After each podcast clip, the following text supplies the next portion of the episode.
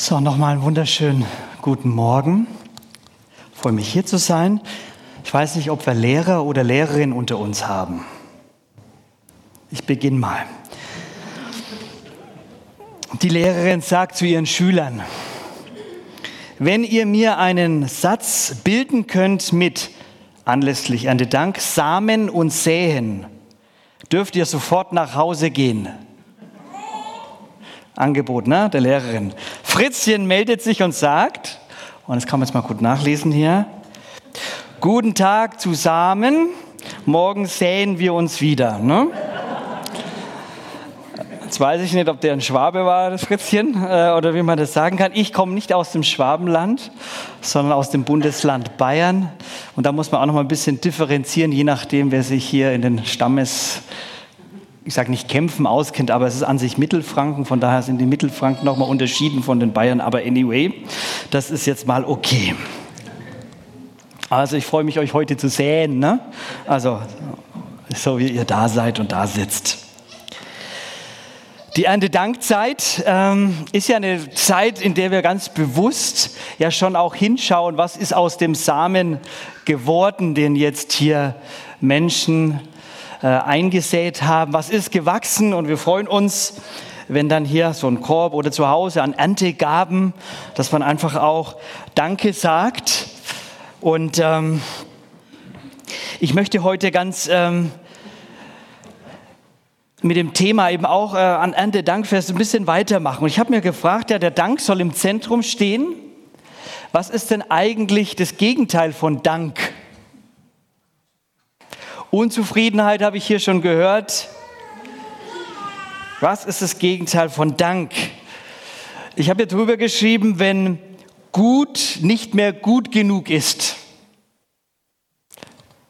Also wenn es nicht mehr gut ist und man dann auch anfängt, und ich sage das jetzt mal mit diesen drei M's, wofür wir doch auch recht bekannt sind, auch als Deutsche. Die drei M's, das Meckern, das Maulen und das Motzen. Mecken, Maulen, Motzen. Ich hoffe, ich trete jetzt niemanden zu nahe, wenn ich heute vielleicht mit eher was Negativem anfange. Aber es ist doch schon so, ne? Wer kennt das nicht? Dieses Mecker- und Mauler- und Motz-Phänomen. Also ich kriege das immer wieder mit. Es ist gestern wieder eine Veranstaltung gewesen, da in Liebenzell. Und es ist ja schon spannend. Da kommt, hinterher gibt es immer irgendwie was. Ne? So, da passt dieses oder jenes nicht. Und ich denke mir manchmal, ja, richtig, kann man sagen. Aber wenn das jetzt das Allereinzige ist, wo sich jetzt jemand festmacht, dass es vielleicht einmal irgendwie vielleicht die PowerPoint nicht ganz so gepasst hat. Und ich denke mir, Mensch, lieber Mann, liebe Frau, hast du das Eigentliche gehört? Und dann wurde es sich so auf ein kleines Randthema irgendwie festgebissen und ich denke mir, eigentlich schade, dass es so im Nörgeln oder im Schwatzsehen oder so ausgeht. Das gibt es aber überall auf der Welt. Das ist nicht unbedingt ein deutsches Phänomen. Aber hier nochmal das Motto, wie es manchmal vielleicht auch heißt, Schatz, komm nörgeln, das Essen ist fertig. Das mag manchen Hausfrauen so gehen. Also wir, ich habe schon gehört, das Essen ist gekocht für heute. Ich glaube, das wird sehr gut. Also wir freuen uns darauf, was es dann nachher gibt. In einem Internetartikel habe ich gelesen, Nörgeln des Deutschen größte Lust. Weiß ich nicht, ob äh, du dazu stimmen würdest. Und es geht sogar noch weiter. Ich habe eine Statistik gelesen im Internet. Da heißt es, jammern, meckern und nölen. Kaum eine Nation kann das so gut wie die deutsche. Deutschland ist Europameister im Zufrieden, Unzufriedensein. Hm. Also es geht jetzt erstmal ein bisschen negativ los. Keine Sorge, ich komme am Schluss dann schon nochmal in einen anderen Modus hinein. Und ich denke auch, es ist doch jetzt gerechtfertigt angesichts der weltpolitischen Lage, Gas, äh, Gaspreise gehen nach oben, ja, Inflation, Rezession, all diese Dinge, da liegt es doch nahe, oder? Zu nörgeln oder motzen, maulen, meckern, ne?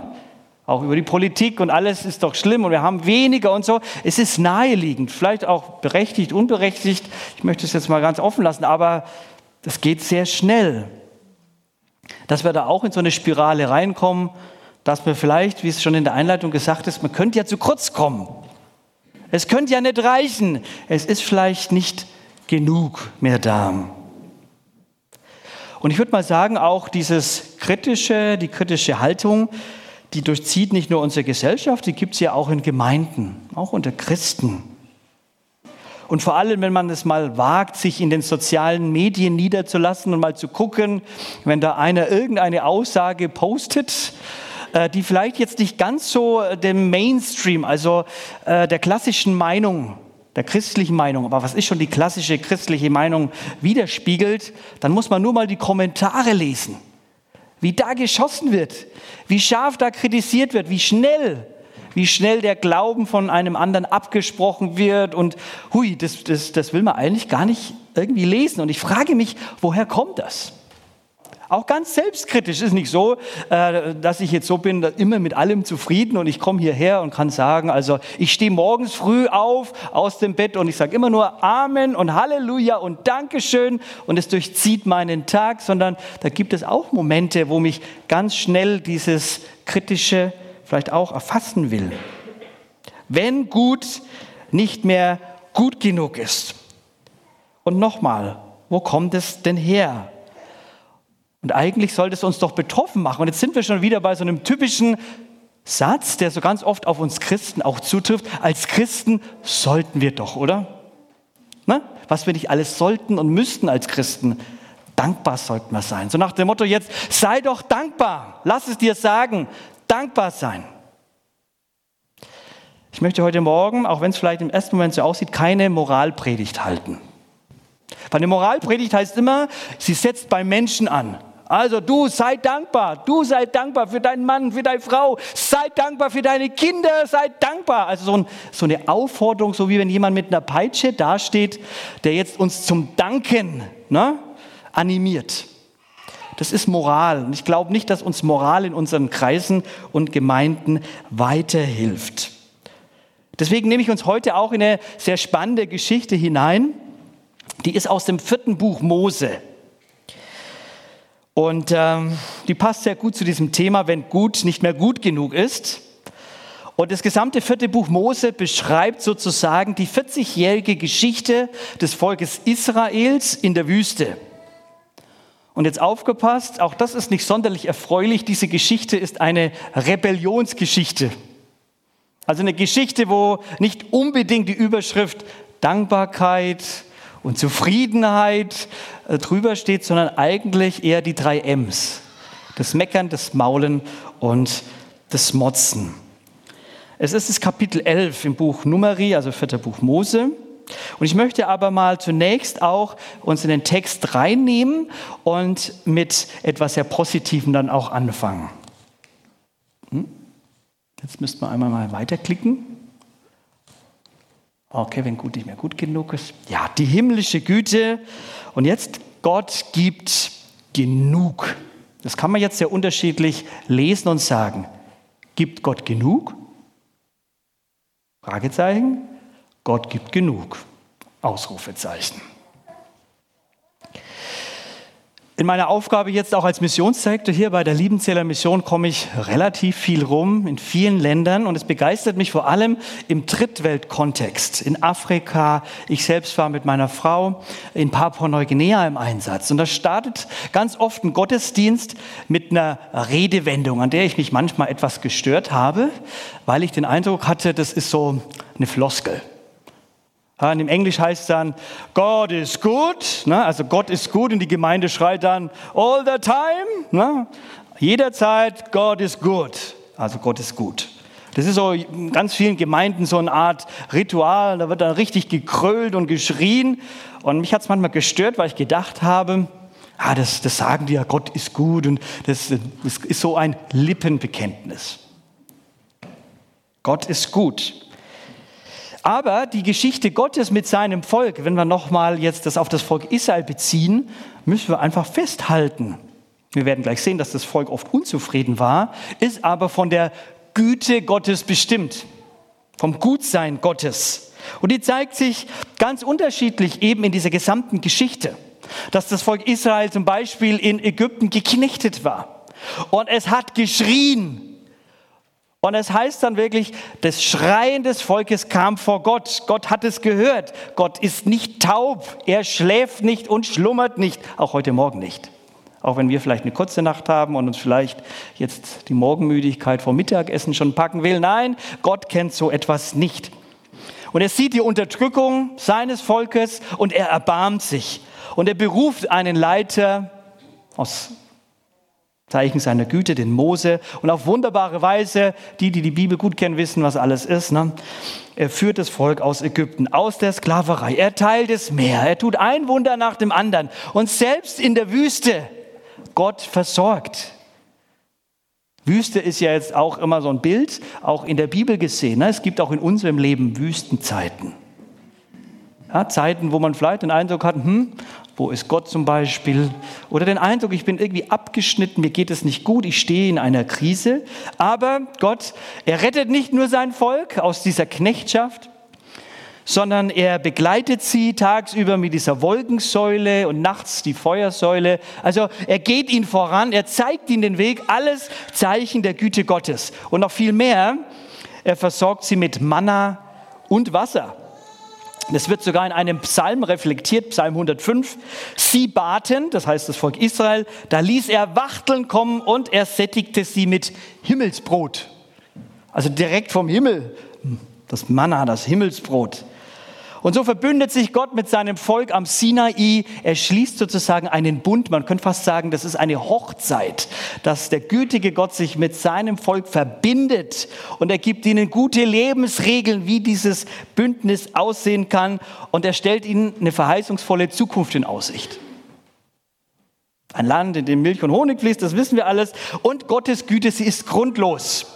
Die ist nicht an Bedingungen geknüpft. Erst wenn ihr liebes Volk lieb seid, wenn ihr brav seid, wenn ihr erstens, zweitens, drittes macht, dann bin ich gut zu euch, sondern nein, sie kommt grundlos. Sie ist nicht abhängig von irgendetwas oder irgendjemand. Es gibt auch keine Extragüte Gottes. So Extragüte für besonders Privilegierte. Also dem ist Gott noch etwas mehr gütig Nein, sondern Gottes Güte gilt allen Menschen jeden Morgen aufs Neue, dem kompletten Volk, allen Menschen. Und diese Güte, das wurde vorhin auch schon gesagt, sie ist ausreichend und vor allem oftmals auch überfließend. Und sie kommt von oben, sie ist himmlisch. Und diese Güte, die kann materiell sein, die kann vielleicht draußen vorm Gemeindesaal stehen, dass man ein schönes Auto hat. Oder die Kleider, die man anhat, Güte Gottes.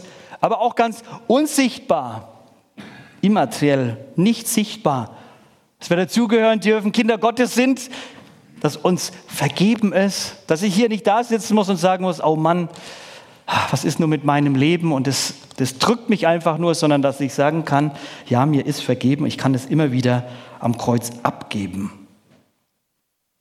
Die Güte Gottes, ja, die steht über meinem Leben mit einem ganz großen Ja. Unser kleiner Sohn hat mal so einen Teddybär geschenkt bekommen, auf dem stand so drauf, gewollt, geliebt und gesegnet. Das hat mich immer wieder begeistert, dann ne, ihm einen Teddybär zu geben, wo ich gedacht habe, ja, stimmt, ne? Das ist Güte Gottes, dass ein Kind, ein Mensch gewollt ist vom Himmel her, geliebt ist vom Himmel her und auch gesegnet ist. Von daher braucht es eigentlich ja gar nicht mehr, oder? Oder doch? Gewollt, gesegnet, geliebt. Vielleicht einen kurzen Augenblick. In der letzten Woche was würdest du denn nennen an Güte Gottes? Was ist dir denn begegnet? Ganz kurz mal überlegen. Wir müssen immer wieder mal innehalten, um die Dinge auch nicht selbstverständlich zu nehmen.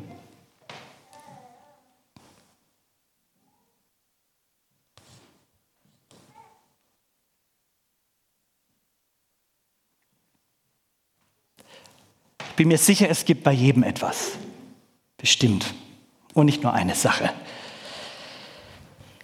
Wir hatten jetzt am Wochenende Veranstaltung in Bad Liebenzell mit vielen Hauptamtlichen. Und da habe ich eine Umfrage im Vorfeld gemacht mit unseren Missionaren und habe gesagt, komm, schickt doch mal ein paar Aussagen her, wo ihr Highlights erlebt habt in den letzten Wochen und Monaten. Und dann lese ich euch einfach mal ein paar Dinge vor, weil das immer wieder auch gut ist und inspirierend ist, es mitzubekommen. Einerseits, was Gott weltweit tut, wie er seine Güte zeigt. Da schreibt einer mit anderen Gemeinden zusammen Projekte gestalten. Gott ist gut.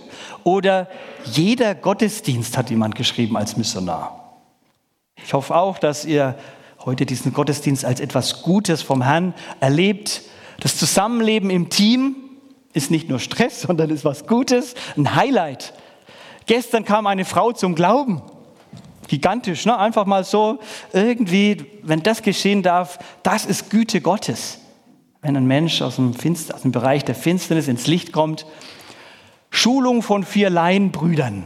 Ja, dass Leute Verantwortung in der Gemeinde mit übernehmen, sich einspannen lassen und mitmachen. Und hier hat noch eine, äh, eine Person geschrieben, ein siebenjähriges Mädchen, das zwar gerade erst lesen lernt, aber nun unbedingt eine eigene Bibel haben will. Das sind so die Kleinigkeiten, aber trotzdem sich darüber zu freuen. Eine absolute Punktlandung, die wir erlebt haben, jetzt auch als Mission, wo ich sehr, sehr dankbar bin. Ich weiß nicht, äh, ob ihr das mitbekommen habt. Wir kämpfen ja immer wieder in Anführungszeichen mit, auch mit irgendwelchen Ämtern im Ausland. Das betrifft auch hier Familie Ulmer, die gerne nach Bangladesch ausreisen würde.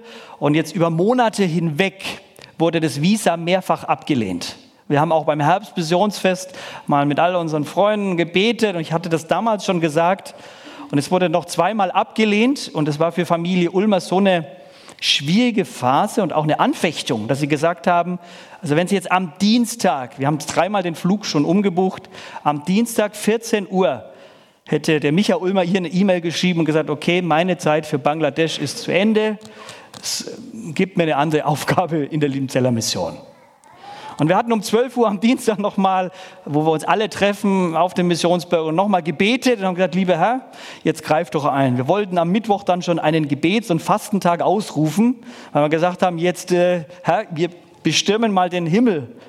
Und spannend war, um 13.30 Uhr kam die E-Mail aus Bangladesch, das Visa ist genehmigt. Ne? Also Gott ist gut. Na, da freuen wir uns doch auch mit.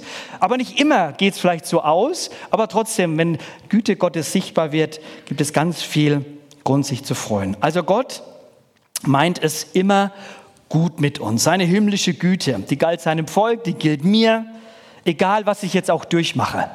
Und es klingt manchmal so ein bisschen einfach und simpel. Ne? Gott ist gut, gell? Und alles dient mir zum Besten. Und ich weiß schon auch, wie Erfahrungen auch anders sein können. Wenn man durch schwere Täler durch muss und an Gott zweifelt, auch das gibt es. Aber es soll uns heute wirklich gesagt sein, Gottes Güte gilt und sie ist ausreichend, sie ist immer auch genug. Und trotzdem wird aus diesem Gott gibt genug, dieser Aussage, sehr schnell ein Fragezeichen dahinter gemacht. Gibt Gott wirklich genug? Und das ist eine Anfechtung. Das hat schon damals der Teufel im Garten Eden gemacht. So ein Fragezeichen dahinter. Sollte Gott gesagt haben? Und dahinter steckt doch eigentlich, meint es Gott wirklich gut mit dir? Der erlaubt dir alles bis auf diese eine kleine Sache mit dem Baum. Gott meint es doch nicht gut. Und so seht er Zweifel und macht aus vielem, was Gott gut macht und Gott zusagt, einfach mal ein Fragezeichen dahinter. Und schon keimt in uns etwas auf, wo wir die Güte Gottes anzweifeln. Und das ist, glaube ich, der Ursprung, dieses Hinterfragen der Güte Gottes. Wenn ich Gottes Gutsein nicht glauben kann oder sein Wohlwolle nicht sehen kann und ihm nicht vertraue, dann geht es sehr schnell, dass ich enttäuscht bin, wenn es mal anders läuft, wie ich das denke. Oder dass ich den Eindruck habe, ich komme zu kurz.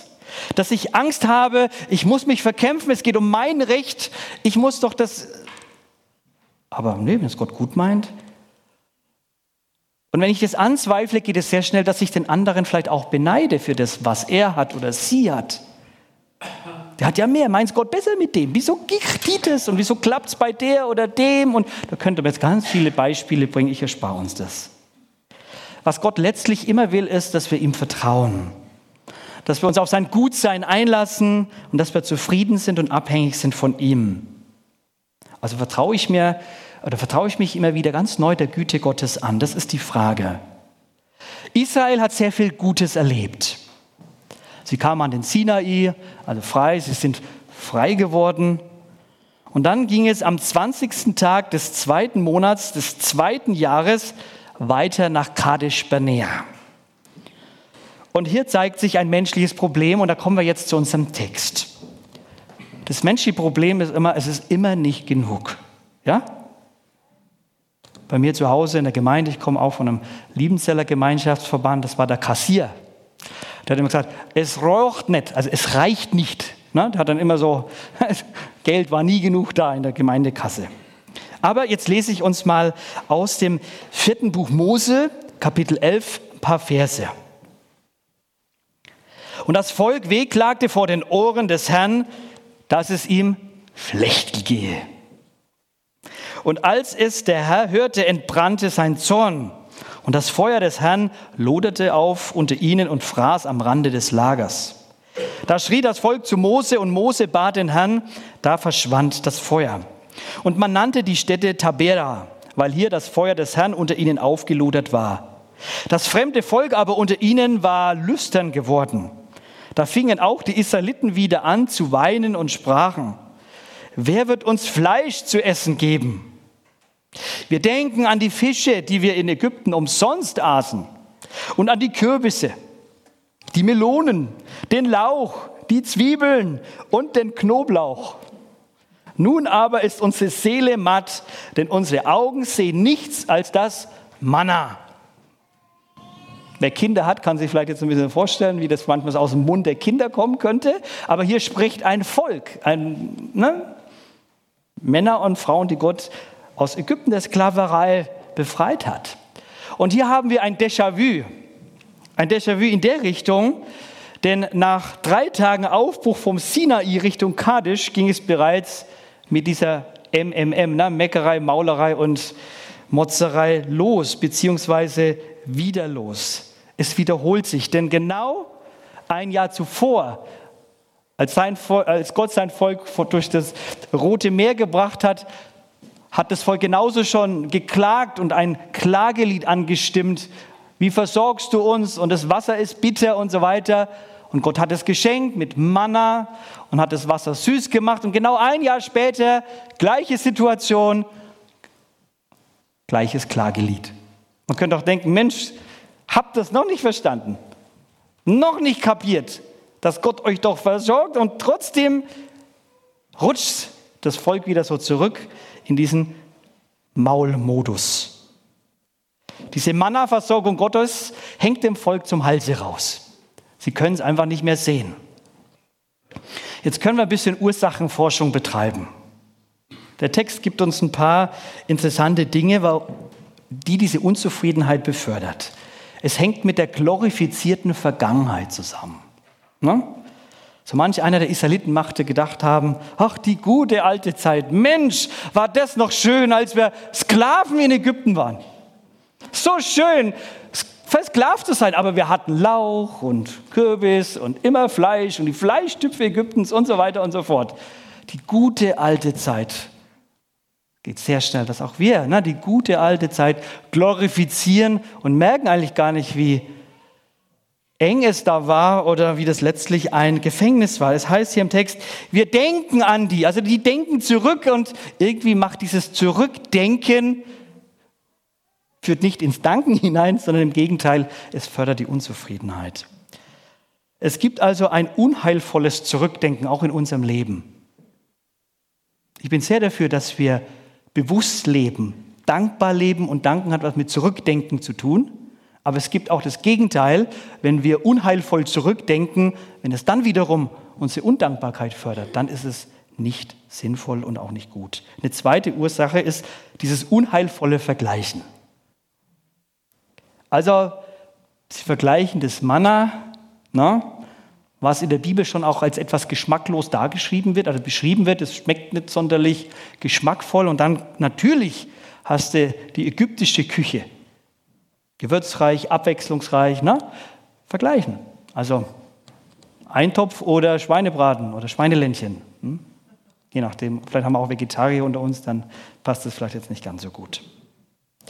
Interessant ist dieser Vergleichsimpuls bei den Israeliten, der kommt von dem fremden Volk, die da auch mit den Israeliten dabei waren, die gar nicht so sehr Ur-Israeliten sind, sondern die damals Ägypten mit verlassen haben.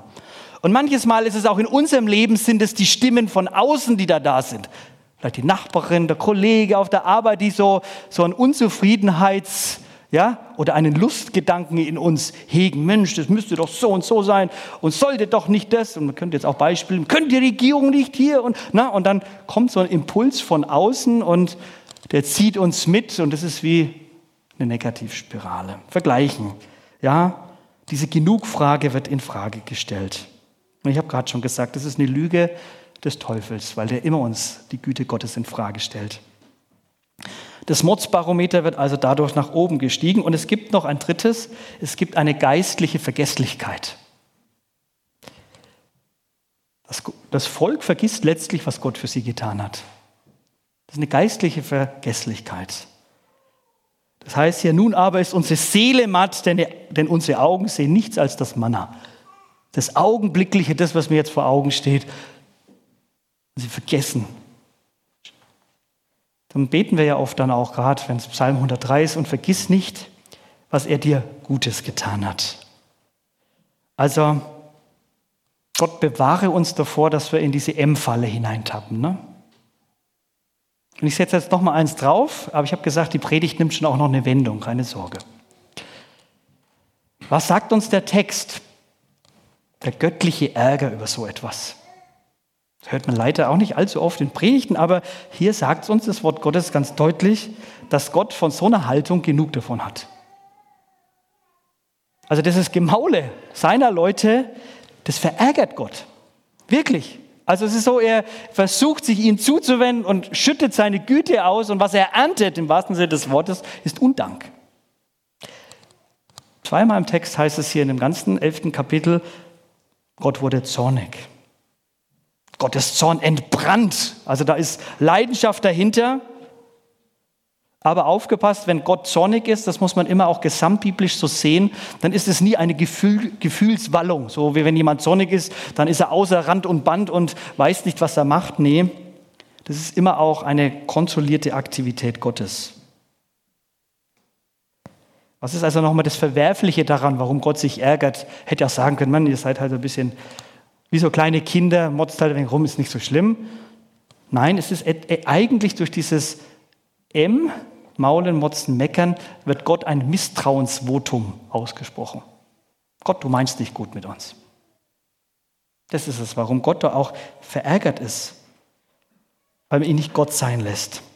Gott hat von Anfang an das Manna-System installiert für die Israeliten und das heißt dann auch schon im Exodus 16 als eine Prüfung.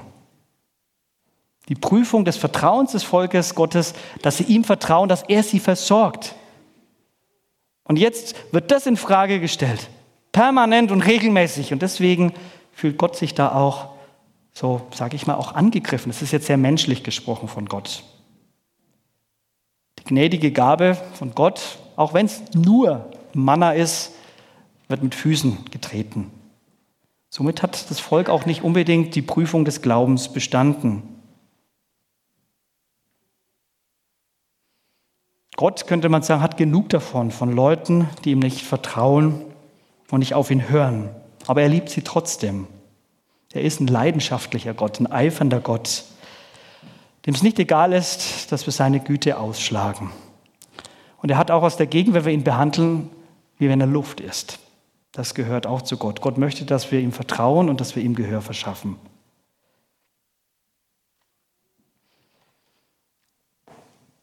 Deswegen hat das Volk auch diesen zornigen Gott eigentlich verdient. Aber das ist jetzt nicht das Ende auch dieser Predigt. Denn Gott hat immer auch eine Antwort auf das menschliche Ungenügend. Er ist gut und genug. Wenn wir den Text weiterlesen, und ich mache euch Mut, mal, das ist ein ganz langes Kapitel, das kann ich jetzt oder wollte ich jetzt heute nicht ganz vorlesen, mal nochmal in aller Stille und Ruhe nachzulesen. Der Text geht nämlich dann so weiter, dass auch der Mose genug hatte vom Volk. Also Gott wird zornig über diese Situation. Und es das heißt über den Text, dass Mose auch sagt, okay Gott, pst, dieses Volk, das ist mir, ich habe mir es nicht ausgesucht. Er sagt, ich habe dieses Volk nicht geboren. ja, das sind nicht meine, also nimm sie weg oder tilge mich aus. Der ist so, so fertig, der Leiter als Mose, er würde lieber sterben wollen. Und dann hat Gott mal wieder eingegriffen. Ja, das Ungenug des Volkes und diese auch zum Ausdruck bringen, reizt Gott auch dazu, dass er eingreift. Und das sieht dann so aus, Gott hört wieder das Klagelied seines Volkes. Er schafft zunächst eine erweiterte Leitungsstruktur. 70 Älteste werden eingesetzt, sagt, hey Mose, du bist nicht allein, such dir 70. Und dann gibt es vom Geist des Mose, gibt's, geht auf die 70 anderen über. Und dann hat Gott eine himmlische Fleischlieferung versprochen. Also keine Sorge, es gibt Fleisch, nicht nur Manna, sondern da kommt was. Und er schenkt dann ein Wachtelwunder, na, dass er Fleisch vom Himmel schickt. Also Gott gibt ein extra Zeichen seiner Güte, muss man sich mal vorstellen. Die motzen Maul und meckern und Gott sagt, okay, ich greife ein, weil ich gut bin, weil ich zu meinem Volk stehe. Er zeigt sich da als sehr nachgiebig. Und er sagt sogar, ich gebe ihnen so viel Fleisch, dass es ihnen schlecht davon wird. Bis es ihnen ekeln wird. Im Hebräischen heißt es dann, bis es ihnen aus den Nasenlöchern herauskommt. So viel Fleisch gebe ich ihnen, hat Gott dann dem Mose gesagt. Im Text heißt es, da erhob sich ein Wind ab Vers 31 vom Herrn gesandt und ließ Wachteln kommen vom Meer und ließ sie auf das Lager fallen, eine Tagereise weit rungs um das Lager zwei Ellen hoch auf der Erde. Da machte sich das Volk auf und sammelte Wachteln diesen ganzen Tag und die ganze Nacht und den anderen ganzen Tag. Und wer am wenigsten sammelte, der sammelte 100 Scheffel. Und sie breiteten sie rings um das Lager aus. Hier mache ich mal eine Pause. Was würde man jetzt erwarten? Was würde man erwarten vom Volk Israel? Party, Lobpreiskonzert. Ja? Dank dem Herrn. Kein Dankfest, nein, kein Loblied, nichts. Die Israeliten stürzen sich gierig auf die Wachteln und es heißt im Text wieder, dass der Zorn des Herrn entbrannte. Und er hat sie mit einer großen Plage geschlagen. Es war ein ungezügelter Appetit und es war wieder eine Rebellion gegen Gott. Hm. Die Geschichte endet so an für sich. Eigentlich eine tragische Geschichte ohne ein großes Happy End. Aber das müssen wir jetzt mal gesamtbiblisch nochmal anschauen. Dieses Ungenügen des Volkes, was man eigentlich dem Volk bestätigen muss, ungenügend, gibt mir ja in der Schule mit einer Sechs, ne? ungenügend, durchgefallen. Das hat das Volk permanent unterstrichen. Eigentlich nicht fähig, in irgendeiner Weise in der Beziehung da mit Gott zu leben, als dankbare Kinder Gottes, als, ne, sondern immer das Gegenteil. Und letztlich müssen wir sagen, steht doch auch über unserem Leben so ein Ungenügend. Und das Schöne ist, und das ist das gute Evangelium, dass Gott das Ungenügend des Menschen immer wendet und wenden möchte, dass es etwas Gutes wird. Im Johannesbrief schreibt mal der Jünger, und die Welt vergeht mit ihrer Lust, aber wer den Willen Gottes tut, der bleibt in Ewigkeit. Und der Wille Gottes besteht darin, dass jeder, der den Sohn sieht und an ihn glaubt, das ewige Leben hat. Er kommt nicht ins Gericht. Jesus er ist letztlich die Antwort auf alles menschliche Ungenügend. Und deswegen, und jetzt sind wir auch am Kreuz, musste er auch sterben, weil er den Zorn Gottes dafür abgekriegt hat, weil es der Mensch letztlich von sich aus nicht schafft, weil er moralisch nicht gut genug ist, um immer irgendwo dankbar und zufrieden zu sein, sondern Jesus ist der, der jetzt dafür bestraft wird, an meiner Stelle dafür, und ich muss nicht dafür bezahlen. Jesus hat also auch für diesen Zorn Gottes bezahlt. Und deswegen ist Jesus gleichzeitig auch für uns das himmlische Manna, das Lebensbrot. Er ist genug, er macht satt und seine Gnade genügt. Und deswegen haben wir allen Grund, wirklich dankbar zu sein, weil Jesus das Lebensbrot ist. Und wer ihn schmeckt und sieht, der weiß, wie freundlich der Herr ist. Das ist der Grund, warum wir als Liebenzeller Mission letztlich auch existieren. Weil wir sagen, der Herr Jesus Christus, er ist das Lebensbrot für alle Menschen. Und in allen Kulturen gibt es genügend Ungenügend der Menschen. Aber diesem Ungenügend können wir mit Jesus Christus entgegentreten.